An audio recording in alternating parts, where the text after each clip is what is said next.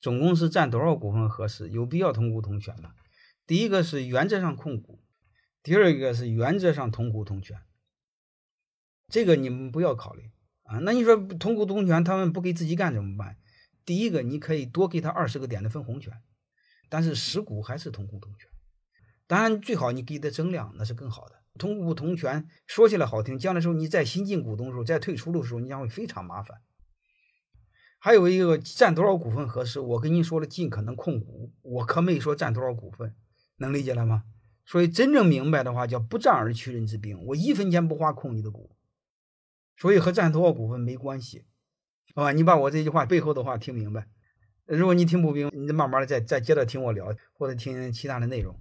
你要先知道什么叫控股，控股的有几种方式，最笨的一种方法，通过股权控股，因为股权控股需要花钱，相当于通过战争取胜，需要死需要死人的代价是非常大的。